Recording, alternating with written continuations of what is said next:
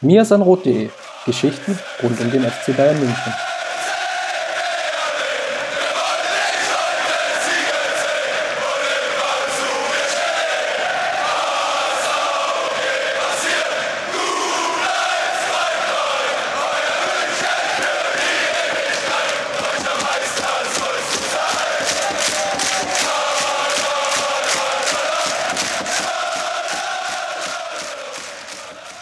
Servus und herzlich willkommen zur 64. Episode des Mirsan Roth Podcasts. Die 64. Episode ist tatsächlich eine Mirsan Roth historische Episode, denn heute ist etwas passiert, ja, was wir uns vor ein, zwei Jahren vielleicht niemals ausgemalt hätten. Vor einem Jahr habe ich, haben wir den FC Bayern um ein Spielerinterview gebeten und Nachdem wir ein Jahr lang daran gearbeitet haben, hat sich der FC Bayern jetzt tatsächlich in dieser Länderspielpause gemeldet und uns ein Interview mit Arjen Robben ermöglicht.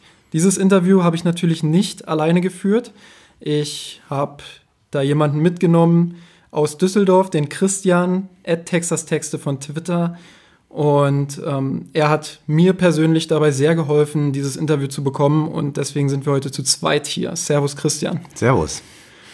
Genau, ich freue mich sehr, dass wir dieses Interview führen konnten. Erzähl doch mal so ein bisschen, wie der Tag heute hier in München war für dich bisher.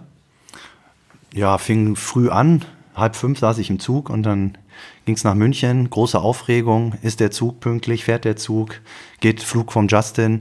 Ähm, gut, dann waren wir hier ähm, recht früh bei wunderbarem Wetter und haben eine sehr nette Begrüßung gehabt von einem von Mitarbeiter aus der Presseabteilung, der die Spielerinterviews betreut. Und wir konnten noch kurz beim Training zuschauen. Wir waren sehr happy, dass wir Coman gesehen haben. Heute erste Mal im Mannschaftstraining gewesen macht einen guten Eindruck. Und Arjen, unser Interviewpartner, drehte einsam ein paar Runden mit seinem Knie und einem Physio und ähm, machte aber alles einen sehr guten Eindruck. Ja, und dann war, haben wir lange warten müssen. Ja, absolut. Also es war schon ein sehr wärmlicher Empfang, muss ich sagen. Ich habe es mir ein bisschen anders vorgestellt. Ähm, habe gedacht, dass es vielleicht ein bisschen abrupter auch zum Interview dann kommt und Tatsächlich war es aber wirklich ein sehr warmer Empfang und da auch großes Kompliment an den FC Bayern, der uns hier wunderbar aufgenommen hat. Wir müssen auch noch erwähnen, dass diese Folge hier gerade an der Sebener Straße aufgenommen wird. Also quasi ein Traum für uns, äh, hier eine Podcast-Episode aufzunehmen. Und ja, ich denke mal, wir konnten es verkraften. Wir haben dann, ich glaube, fast zwei Stunden ja. gewartet, ähm, ja. bis wir das Interview führen konnten. Aber dafür hat man uns dann auch ein bisschen länger gewähren lassen mit den Fragen. Ja, ich war dann irgendwann war dann nervös, äh, ob wie viel Zeit Arjen überhaupt noch hat, wenn das jetzt so lange sich hinzieht. Aber ähm, es war halt nun mal so und als er dann kam, war das, hat sich das gleich gut angelassen. Ne? Also ähm, sehr entspannt, sehr professionell, sehr freundlich, auskunftsfreudig und ähm, nachdem wir ihm dann erzählt hatten, worum es heute ungefähr geht in dem Interview, war er dann auch positiv überrascht, dass er nicht die üblichen Standardfragen bekommen hat. Wie fühltest du dich nach dem Champions League-Treffer? Im Wembley und solche Geschichten, sondern dass es richtig um Fußball heute ging, auch um taktische Geschichten und ähm, natürlich auch Karriererückblick, klar, wenn man mit jemandem spricht, der am Ende seiner Karriere ist beim FC Bayern.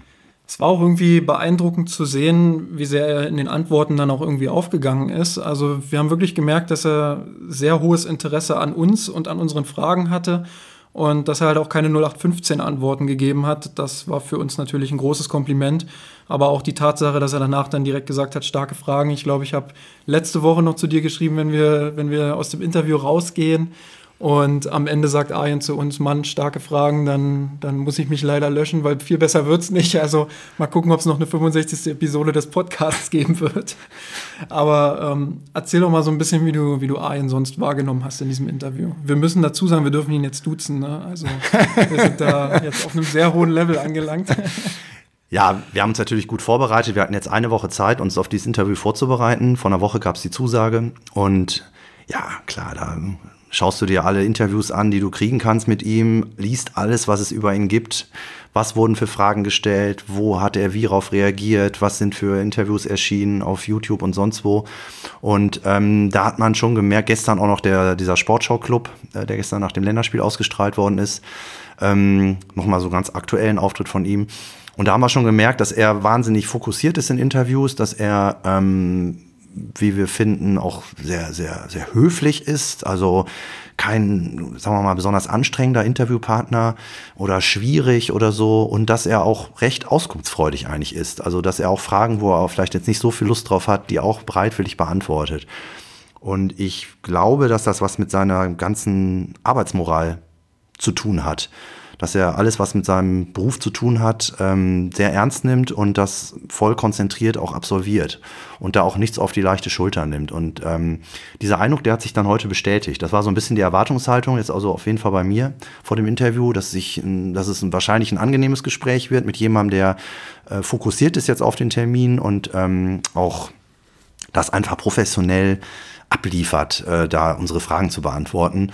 Und ähm, genauso war es dann auch. Also die Nervosität, die wir natürlich hatten vorher, das war natürlich heute schon eine große Nummer, ist ja nicht unser Alltag, ähm, die hat sich dann unheimlich schnell gelegt, weil er war sehr, sagen wir mal, na, nicht, nicht kumpelhaft, aber es war, es war jetzt nicht der Star, spricht mit den Bloggern oder so. Das war auf Augenhöhe. Absolut. Ja. Und dann haben wir es geschafft, das war auch das, was wir wollten, wirklich eine nette Gesprächsatmosphäre zu inszenieren ähm, dass es nicht so ein Frage-Antwort-Spielchen ist, sondern dass man halt ins Gespräch kommt zu den Themen, die wir halt hatten. Und so war es dann auch. Wir haben auch das Feedback dann nach dem Interview bekommen, dass Arjen wohl gesagt hat, ähm, ja, er war überrascht, wie tief es dann ging und das war ja tatsächlich mal fordernd für ihn, auch für seinen Kopf. Äh, auf viele Fragen war er tatsächlich nicht vorbereitet und das ist natürlich auch für uns dann ein Riesenkompliment. Äh, zu der Nervosität, die du gerade auch angesprochen hast. Ich glaube, ich, hab, ich bin dir ja schon die ganze Woche bei WhatsApp regelmäßig auf den Keks gegangen. Mann, wie wird es? Äh, ich bin so nervös und ich meine, ist ja klar, also Ian Robben ist ja jetzt nicht irgendeiner vom FC Bayern, sondern er hat die letzten zehn Jahre aktiv mitgeprägt und war eine der Heldenfiguren dieses, dieses Teams einfach auch.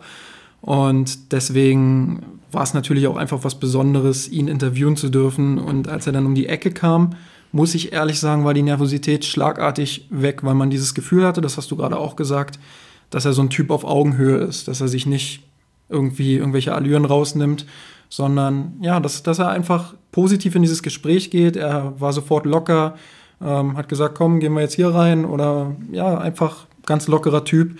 Und ich glaube, das macht, macht ihn auch so sympathisch, oder? Ja, auf jeden Fall. Also ähm, er hat heute auch nochmal betont, nicht zu so viel vom Inhalt verraten, ne? Das ja, ja, muss ein bisschen auf die, auf die Probe, auf die Geduldsprobe stellen. Sonst muss ja ähm, keiner mehr das Interview lesen. Nee, nee, nee. Aber er, es ging heute halt auch unter anderem auch nochmal darum, darüber, dass er nicht so gerne als Star wahrgenommen wird. Er weiß, dass er als Star wahrgenommen wird, weil der Fußball total überhöht ist und weil er halt ein prominenter Spieler natürlich ist, aber ihm ist es eigentlich lieber, ähm, wie ein ganz normaler Kerl, wie er selber sagt, behandelt zu werden, der ein Talent für Fußball hat, der einfach nur kicken will und der dann nach der Arbeit nach Hause fährt zu seiner Familie und dann der Familienvater ist. Und ähm, das kam heute auch noch mal ganz gut rüber. Sowohl in dieser Aussage als auch in dem ganzen Verhalten, was er an den Tag gelegt hat. Also, dass wir uns jetzt nicht, äh, er hat sich da nicht überhöht oder so. Das war, das war sehr angenehm, hat uns dadurch auch leicht gemacht, ähm, dass wir da jetzt auch nicht zu, zu nervös waren oder so. Und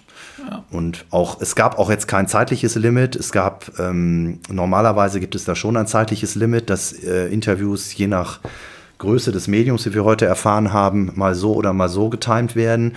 Und wir haben heute schon einen großen Aufschlag bekommen, würde ich sagen. Also wir Absolut. haben fast 40 Minuten mit ihm geredet. Das ist äh, außergewöhnlich lang. Und äh, wenn ich an eine, ich erinnere mich an eine Presserunde zum Saisonstart aus der Vorbereitungszeit an der Säbener, da waren Journalisten eingeladen, das wurde auch dann live übertragen.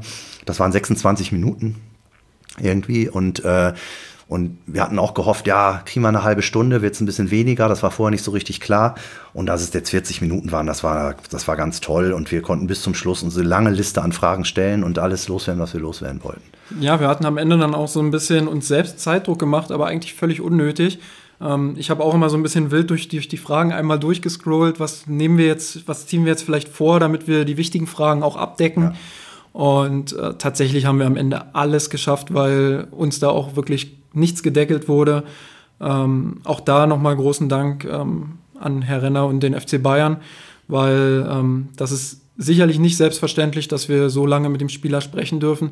Aber ich glaube, dass jeder in diesem Raum, Arjen und auch Herr Renner gemerkt haben, dass Arjen sehr gerne über diese Themen spricht und ja, dass das Interview einfach auch lief und deswegen hat er es laufen lassen und deshalb großen Dank. Ähm, ja, Was war sonst noch so besonders heute für dich hier an, an dem Tag in München, außer dass du Arjen und natürlich auch mich getroffen hast? ja, das war natürlich das Highlight war natürlich nicht äh, Arjen zu treffen, sondern Justin zu treffen.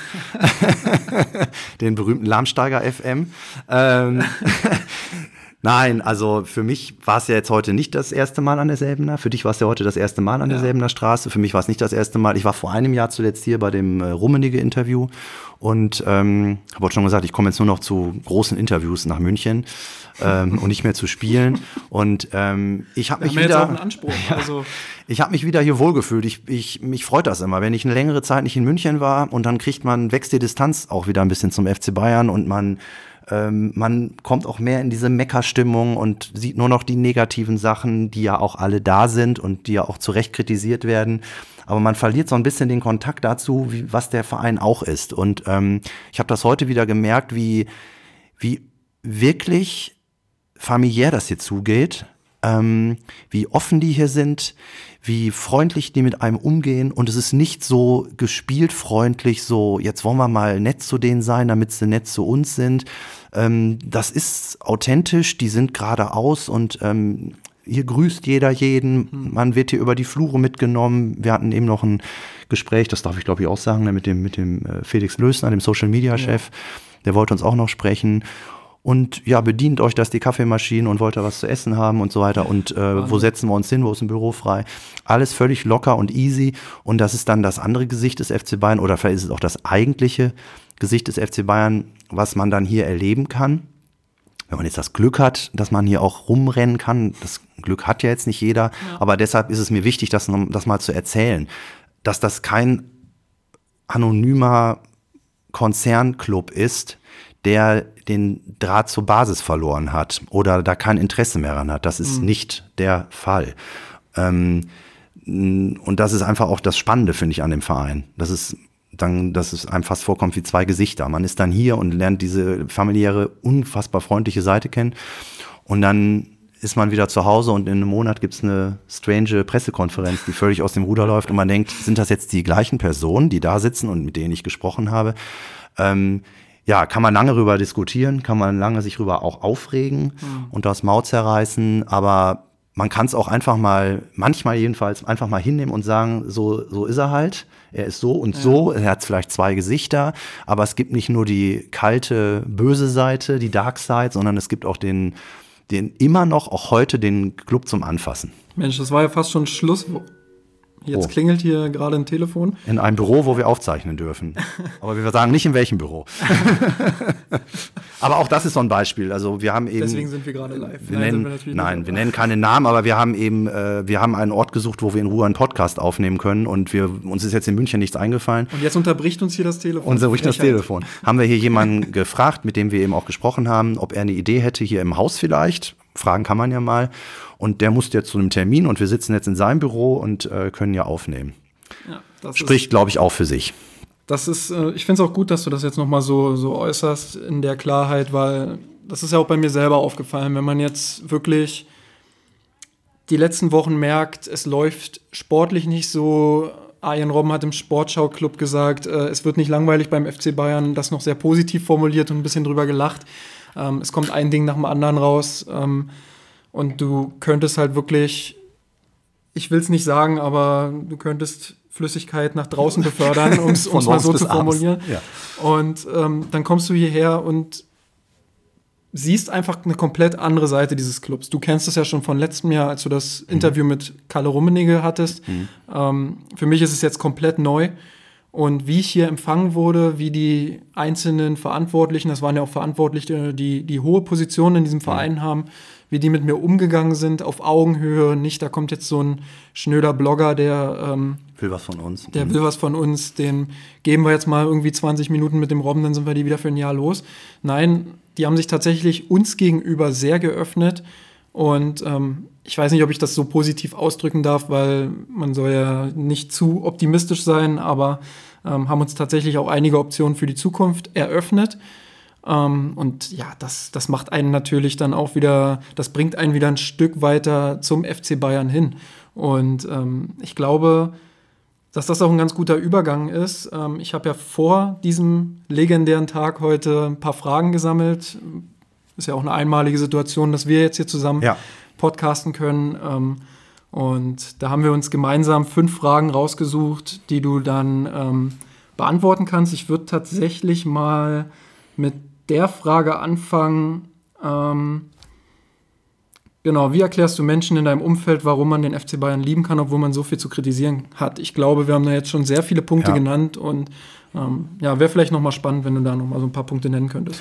Ja, ich kann das ja nur für mich persönlich äh, beschreiben. Ähm, ich habe das schon vor vielen Jahren verstanden oder für mich abgehakt, dass der FC Bayern ist ein Verein mit vielen Gesichtern. Ähm, und er ist nicht mit Schwarz-Weiß-Bildern zu bewerten. Er ist nicht nur böse, er ist nicht nur toll, es gibt nicht nur Sachen zu bejubeln und es gibt aber auch nicht nur Sachen zu kritisieren. Und das muss man irgendwie aushalten, wenn man mit diesem Club zu tun hat. Und ähm, das auch kapieren, die Grautöne zu erkennen und nicht nur dieses Schwarz-Weiß-Denken. Das habe ich total gelernt, auch in den letzten Jahren.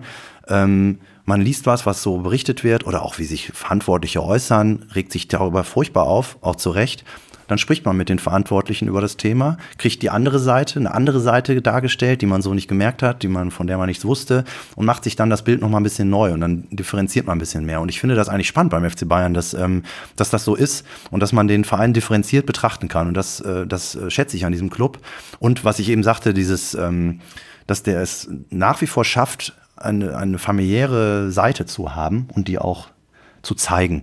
Das finde ich schon sehr besonders. Ich wüsste nicht, wie das bei internation anderen internationalen Großclubs ist, wie Barcelona, Real Madrid oder bei AC Mailand oder bei Chelsea oder Manchester City, ob man da solche Einblicke bekommt, ob die sich so öffnen, ob die einen rumführen, ob die einen nach einem Interview noch ins Büro einladen und mit einem noch unbedingt sprechen wollen. Und zwar jetzt nicht so nach dem Und einen Motto, da auch noch podcasten lassen. ja, und jetzt, und jetzt nicht so nach dem Motto, du, du, du, jetzt in Zukunft aber bitte auch mal ein bisschen netter äh, auf mir San Rot schreiben, sondern nein, völlig wurscht, darum ging es überhaupt nicht, sondern es war einfach nur ein Austausch, äh, auf, an, der auf gegenseitigem Interesse beruhte.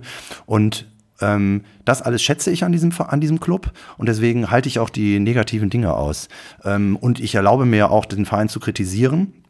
Schätze es dann aber auch, dass der Verein auch offen für Kritik ist, die konstruktiv geäußert wird. Also ist das die Erfahrung, die ich gemacht habe auf der Jahreshauptversammlung vor einigen Jahren, wo ich was gesagt habe und wie der Club damit umgegangen ist. Das ist nicht unter den Tisch gekehrt worden. Das ist ähm, das wurde gewertschätzt, dass das konstruktive Kritik war, dass nicht einfach stumpf draufgehauen wurde und pauschal, sondern dass da jemand, die merken, da ist jemand, der der liebt den FC Bayern und deshalb kritisiert er ihn und will, dass der Verein einige Sachen besser macht. Und das ist hier sehr positiv aufgenommen worden.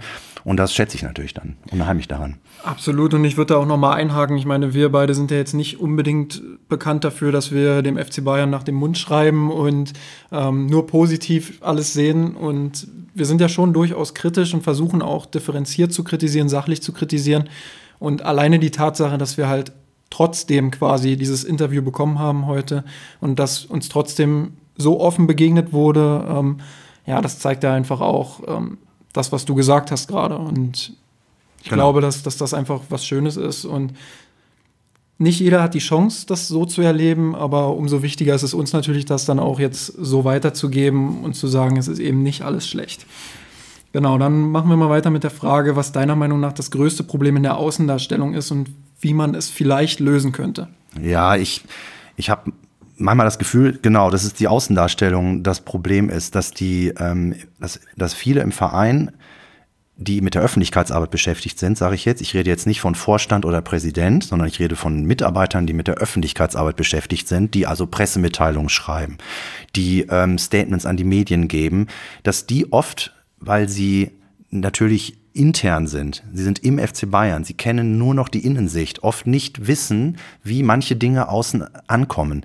Dass denen eben dieser distanzierte Blick von außen fehlt. Das stelle ich aber auch bei ganz vielen anderen, äh, jetzt aus dem beruflichen Zusammenhang, Unternehmen fest, wenn es um PR geht, dass viele denken, ja, das wissen die doch da draußen alles. Wieso kriegen die das in falschen Hals? Nein, das wissen die nicht, weil ihr es nicht gesagt habt. Und dann gibt es völlig verunglückte Pressemitteilungen, die ähm, die Leute in den falschen Hals kriegen. Und wenn man dann hier nachhakt kritisch, dann halt, dann kommt raus, dass es gar nicht so gemeint war. Und dann ist man ganz wirklich erschrocken hier teilweise, wie Sachen außen wahrgenommen werden.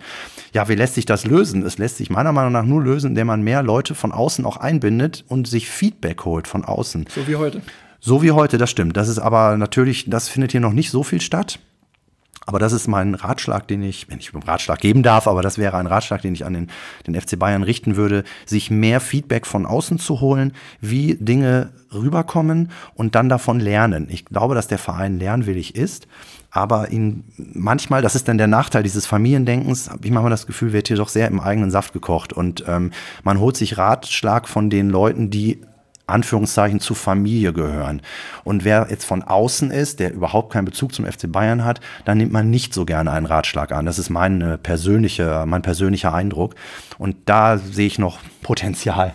Aber man sieht ja auch an der, an der Situation jetzt, dass wir heute die Gelegenheit hatten, das alles so kennenzulernen, beziehungsweise ich im Besonderen, weil du es wie gesagt schon kanntest. Mhm. Ähm, aber dass solche Situationen ja auch helfen in der Außendarstellung. Ich meine, wir sind ja jetzt auch nicht zwei Leute, die wenig Leute erreichen, sondern relativ mhm. viele Bayern-Fans auch erreichen. Und ähm, ja, Mirsan Roth hat natürlich auch eine gewisse Reichweite. So, und dann auch einen gewissen Draht zu den Fans, die dem FC Bayern halt wichtig sind. So, und dann sieht man, wenn man uns so ein Stück weit ins Boot holt, dann hat man schon auch das Gefühl, ich meine, wir reden das ja jetzt nicht, weil hinter uns jemand mit einer Pistole sitzt, der uns die, der uns die irgendwie in den Nacken drückt oder da so. Da steht der Franck, wir kriegen gleich Ohrfeigen, ja. jetzt noch weiter. ja, nee, also das, das ist ja schon, das passiert ja schon intrinsisch jetzt hier alles und ähm, einfach, weil wir wirklich einen guten Tag hier hatten und weil wir diese Chance bekommen haben und das auch wirklich so erlebt haben. So, und das geben wir jetzt weiter und das ist ja schon mal ein Schritt, um in der eigenen Außendarstellung dann vielleicht auch wieder ein Stück weit besser zu sein. Richtig.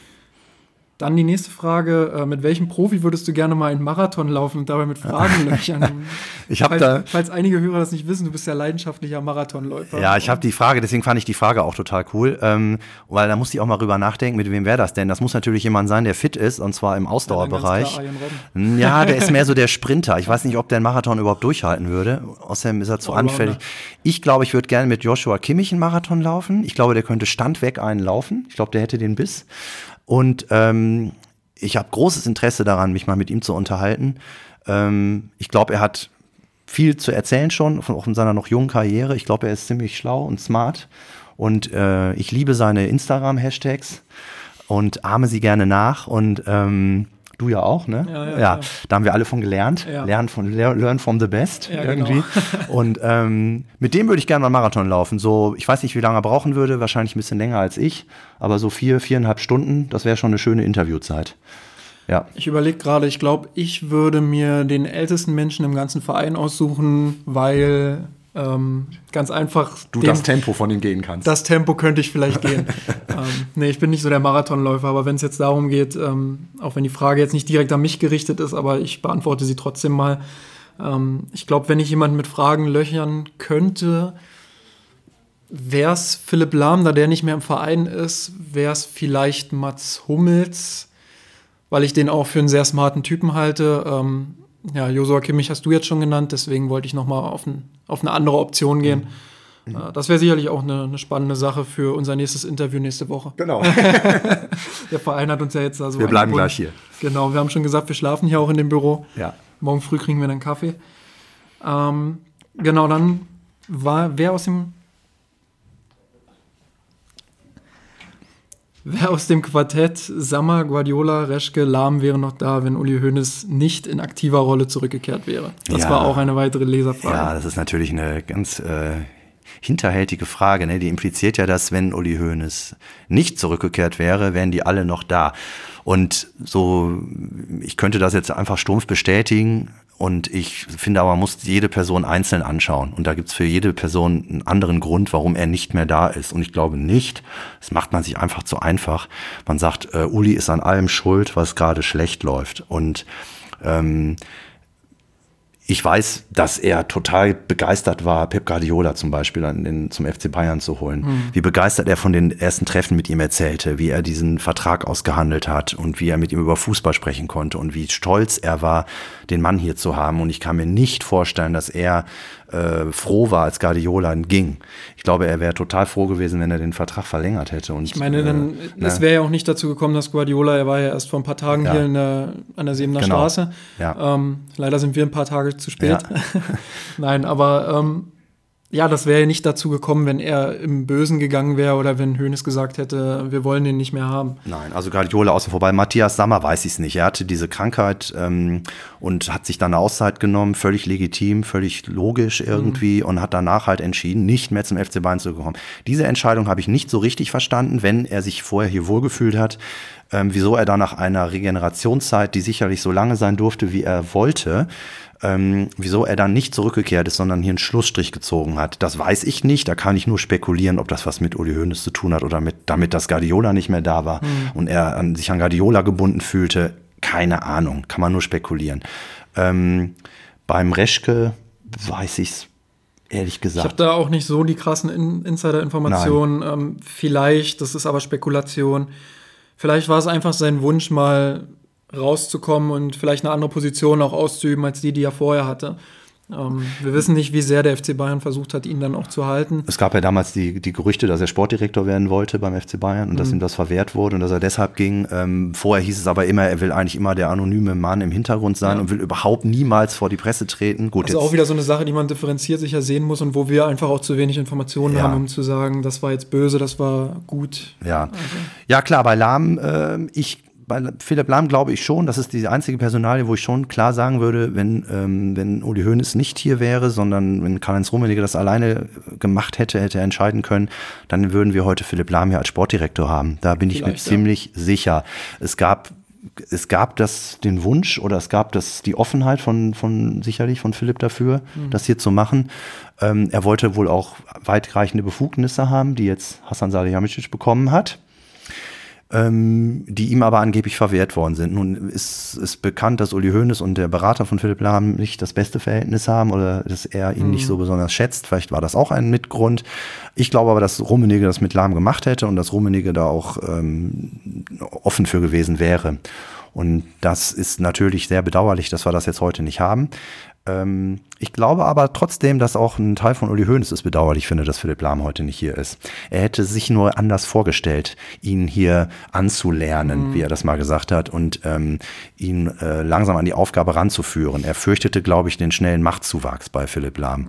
Ähm, ja, das was ist das, was ich dazu sagen kann. Machtperspektivischer Sicht ja schon durchaus auch verständlich ist. Also klar, da ist dann die Frage, wie sehr stellt man dann das Wohl des Clubs hinten an, aber so aus individueller Perspektive ist es ja durchaus nachvollziehbar, wenn man sich die Karriere von Philipp Lahm anguckt, der ja nicht nur mit der Ballack-Geschichte bewiesen hat, dass, dass er durchaus auch in der Lage ist, einen schnellen Machtzuwachs zu bekommen.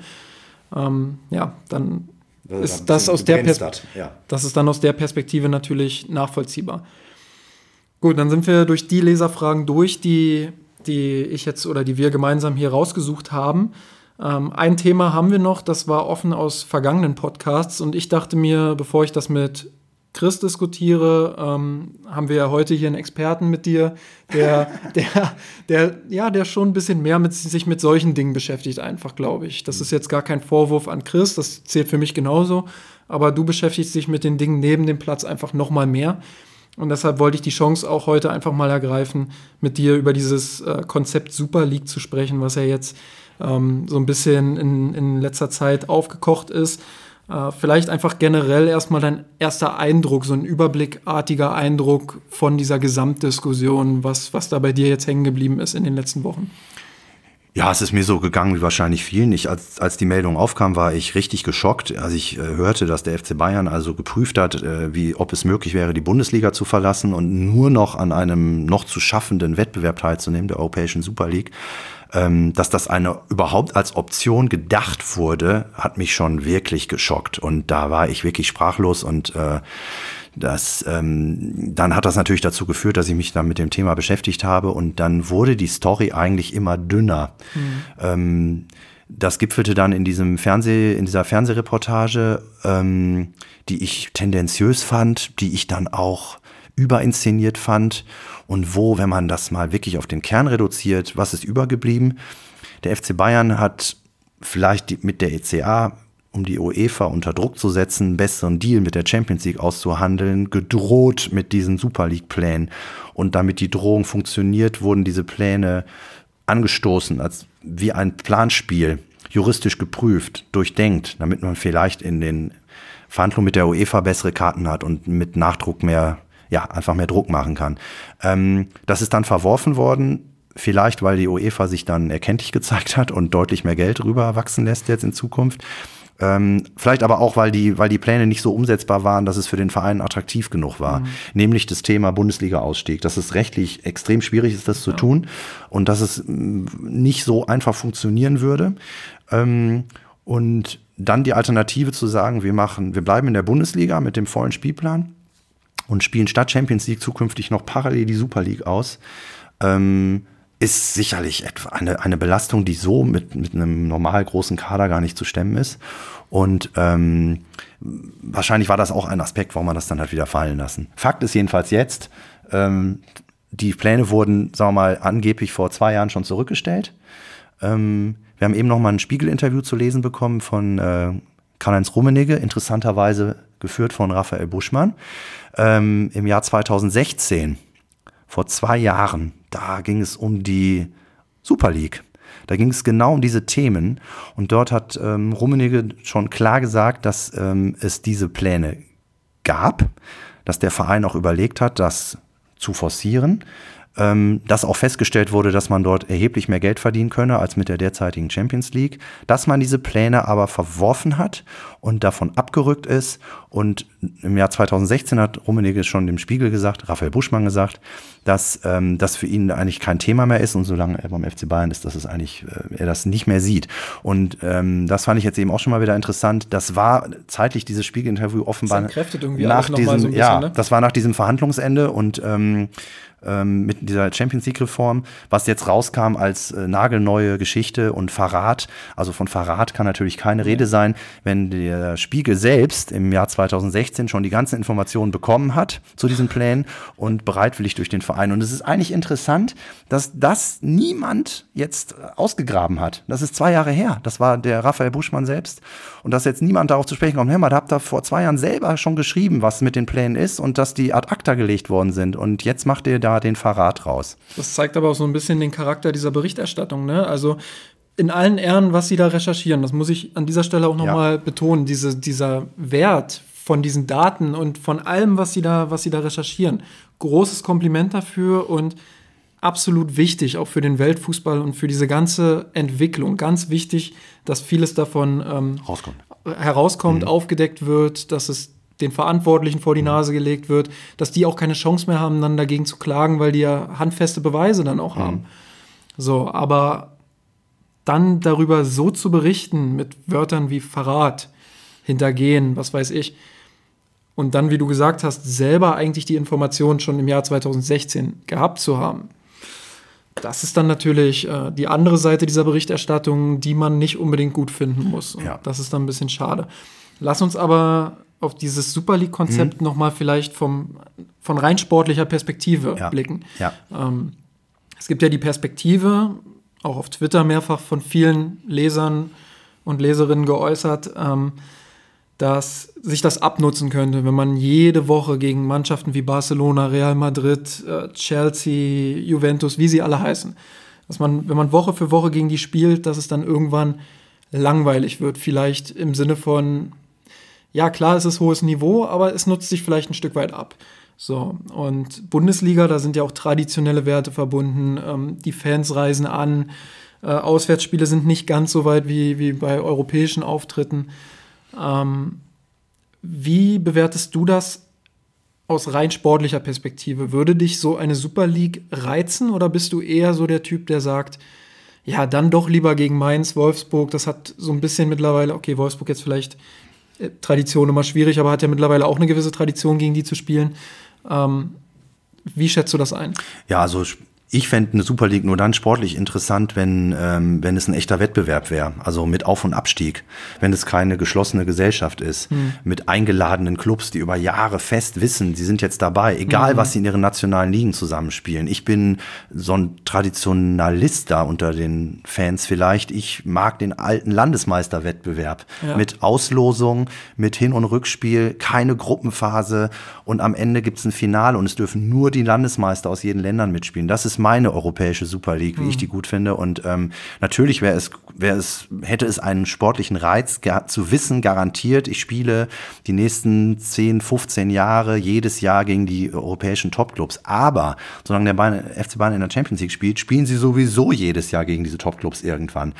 Ähm, wir haben das die letzten zehn Jahre erlebt, wie, wie das lief. Und ähm, es gab immer wieder die Duelle mit Real Madrid, es gab immer wieder die Duelle mit Juventus Turin. Das ist ja nun, das sind ja jetzt äh, Highlights, die sowieso jedes Jahr kommen. Und ähm, ich denke, das haben wir alles schon. Deswegen sehe ich, ich sehe dann einen gewissen sportlichen Wert, aber nicht einen wirklichen Zuwachs. Und das Ligageschäft finde ich nach wie vor total wichtig, ähm, auch, auch aus sportlichen Gründen. Ähm, weil das ist so dieser, der Wettbewerb in Deutschland. Da willst du der beste Verein sein in Deutschland, oder? Da, da willst du doch äh, Meister werden. Und das hat nach wie vor einen Reiz. Für die Fans sowieso, aber ich glaube auch für die Spieler.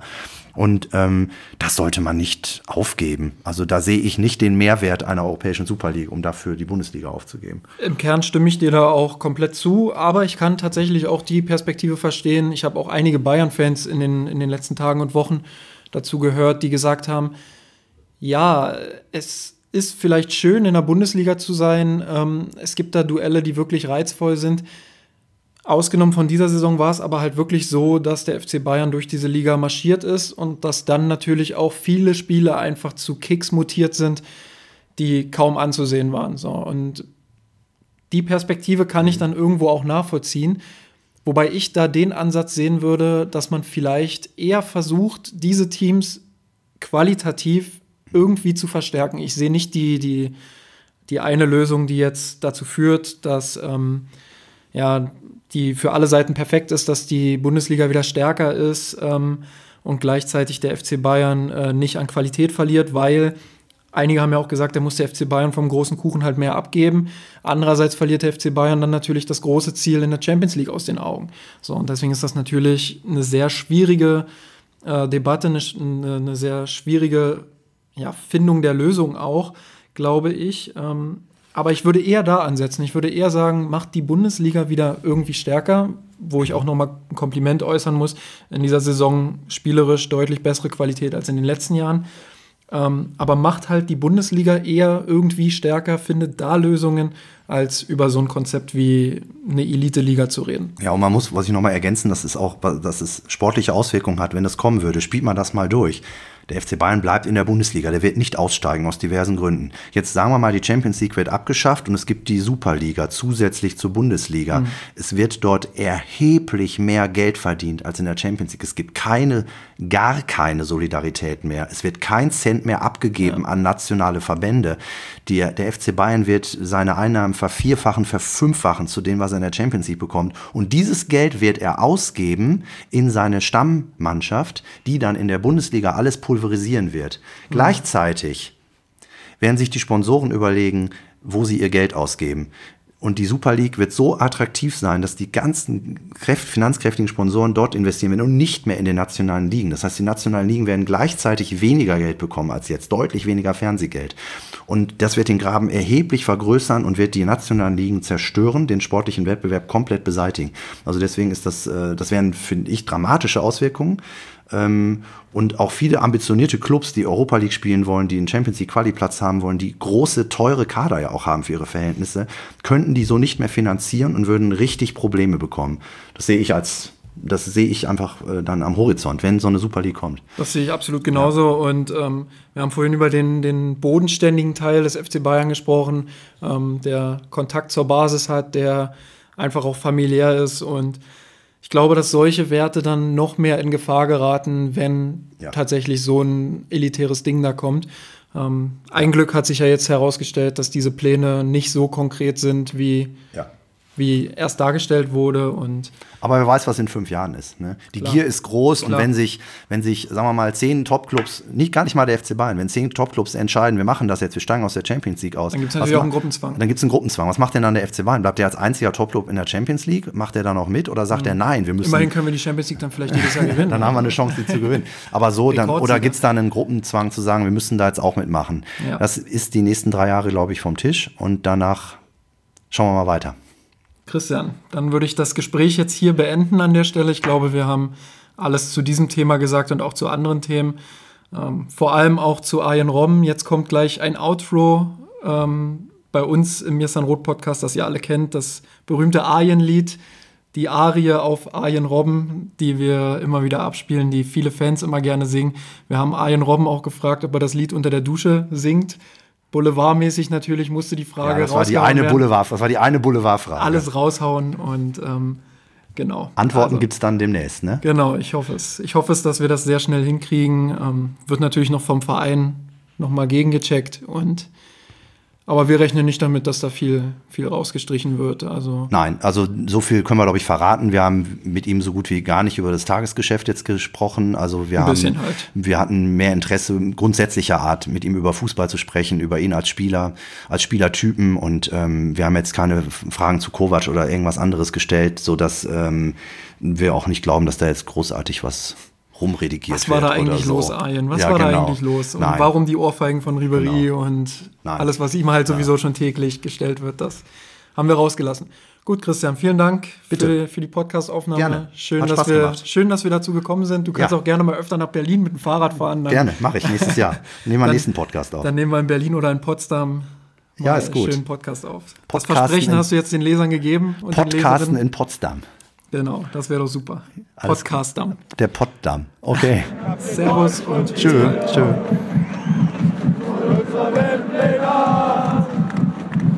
Wir haben den Kampf gewonnen, den Thron erklommen, der Haien hat's gemacht.